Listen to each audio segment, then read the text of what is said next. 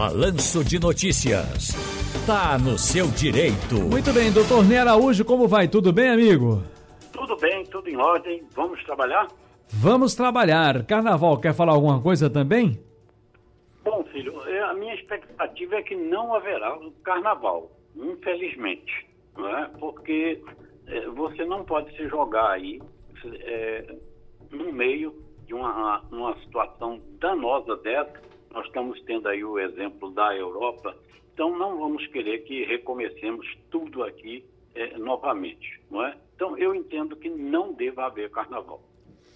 Muito bem. Atenção, gente, eu estou liberando a partir de agora também o nosso WhatsApp, 991478520, WhatsApp da Rádio Jornal. Nosso painel interativo está aberto aqui na minha frente, é o www.radiojornal.com.br e também o nosso telefone, que é esse aqui, no gancho, Val. Põe no gancho aí.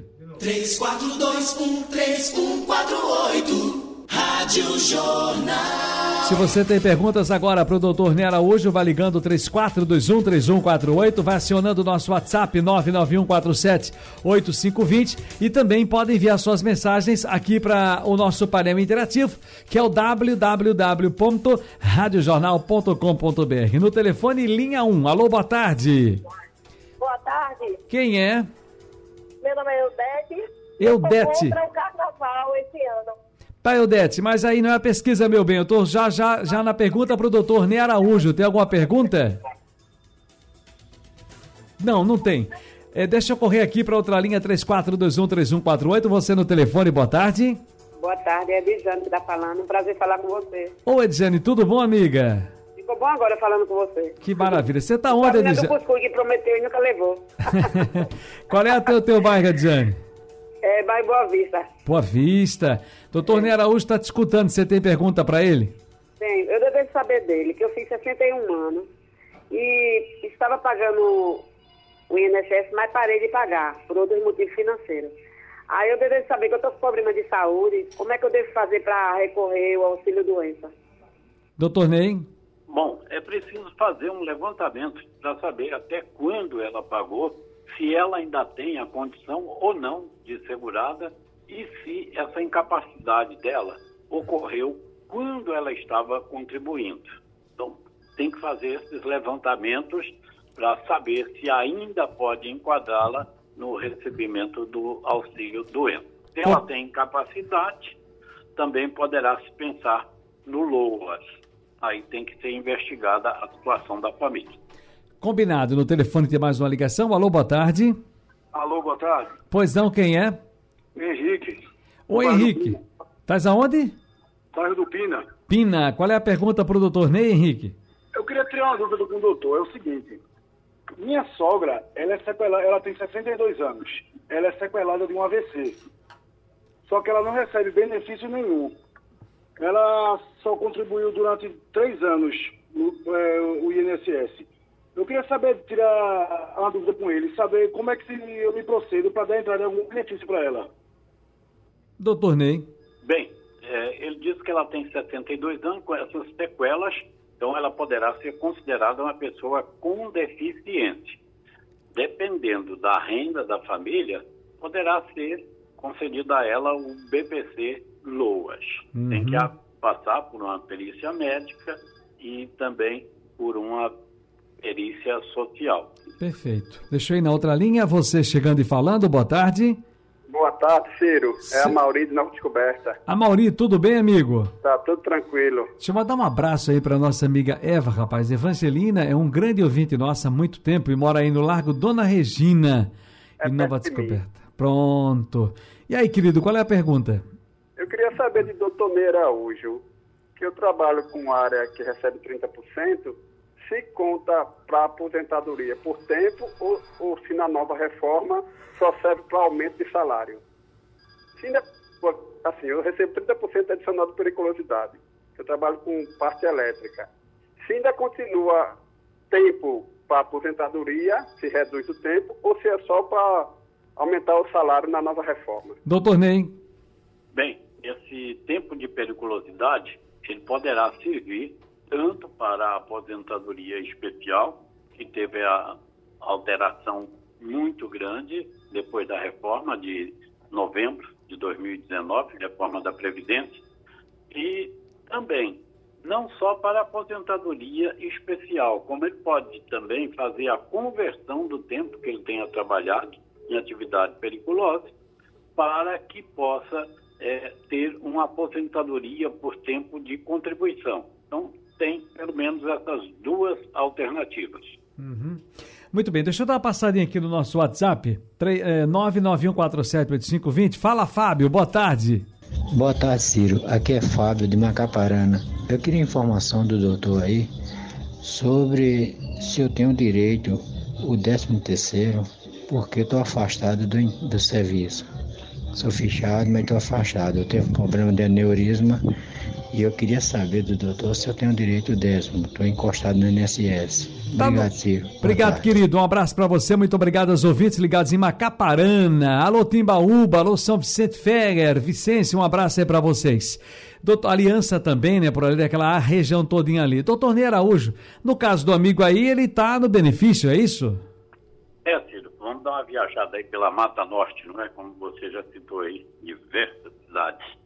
É, se ele está em benefício pelo INSS, o período que ele estiver em benefício, ele receberá o 13º, a chamada gratificação natalina, do INSS. E o período que ele estiver pela empresa, ele recebe da empresa. Então, se durante todo o ano ele está de benefício do INSS, ele receberá do INSS. Se teve parte do INSS e parte em atividade, então ele receberá parte do INSS e parte da empresa.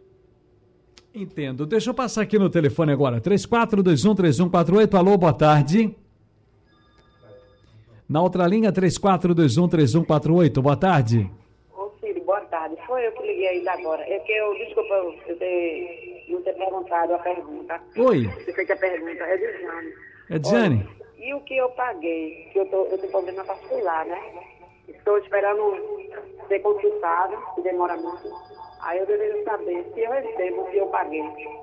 Primeiro, deixa, baixa um pouquinho o som do rádio. Edjane foi, conversou conosco agora há pouco, doutor Ney. Está com 71 anos, disse que parou de pagar o INSS, quer saber se tem direito à aposentadoria.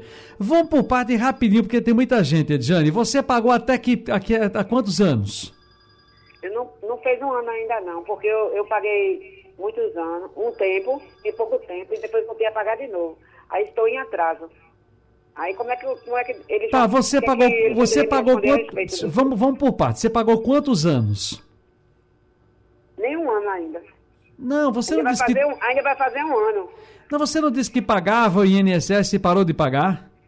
É, mas vai fazer um ano ainda. Eu, faz muitos anos que eu paguei. Aí parei. Aí continuei agora de novo e ainda vai fazer um ano. Certo. Lá atrás, lá atrás, lá atrás, a primeira vez, você pagou quanto tempo? Meses, uns dois meses, três meses. E você quer saber agora o que, na verdade? Diga. Se eles vão dar esse auxílio doença, mesmo eu não tendo completado um ano de pagamento. Você precisa, então, de um auxílio doença, é isso? É, porque eu tenho problema vascular e trabalho em pé com idoso, entendeu? Aí eu pago autônomo. E aí, doutor Ney, o que, é que a gente diz para a Edjane? Olha, Ciro, tem que fazer um levantamento do que ela efetivamente pagou no passado. Sim. Porque sim. ela disse, ela disse que agora retornou a efetuar pagamentos, mas ainda não completou o ano. Mas veja só, se lá no passado ela conseguiu adquirir a condição de segurada, com seis contribuições que ela fizesse agora, ela já retomaria a condição de segurado. É uhum. por isso que eu disse, a, a gente tem que fazer uma análise lá do passado para ver agora no presente se ela realmente fez pelo menos mais de seis contribuições que possa garantir a ela essa condição de segurado. Uhum. Agora é bom alertar também o seguinte: se ela já está com a doença que ela passou a contribuir agora novamente, poderá ser negado, não é? A chamada doença pré-existente.